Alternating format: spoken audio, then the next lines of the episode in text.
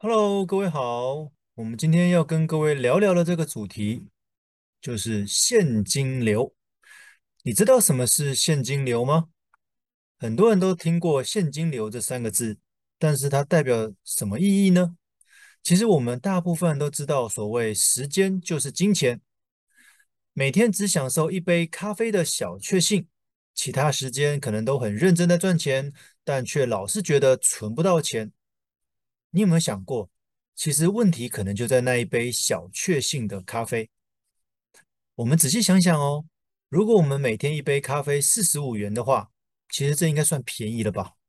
铜板价对不对？负担不大，但是仔细算下来，一个月就大约一千四百元的支出，一年就要花将近一万七千元在咖啡上面。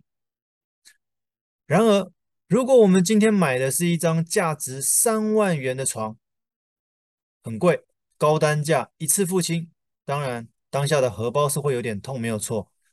不过，如果我们选择的床是一张品质优良、可以睡很久、用很久的床，以十年来算，这张床平均每一个月是两百五十元，居然比每天一杯小确幸的咖啡还要便宜耶！其实上面这两个例子就是所谓的。现金流，这就是时间就是金钱的概念。其实这个是我们很多人在理财的时候很容易忽略的一个盲点。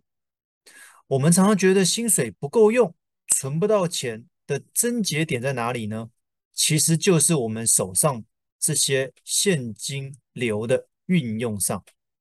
我们必须要很清楚我们每一笔花费的价值，而不是价钱。想办法帮我们自己创造正向的现金流，才能真正的为自己开源节流，进而做到良好的投资理财以及正确的资产布局。如果你不知道该如何着手的话，找专业理财的顾问咨询会是很好的第一步哦。以上的资料来源来自于台湾理财顾问认证协会 （FPAT）。希望各位会喜欢今天的内容，改天再跟各位分享其他有趣的理财小知识。今天分享到这边，谢谢各位。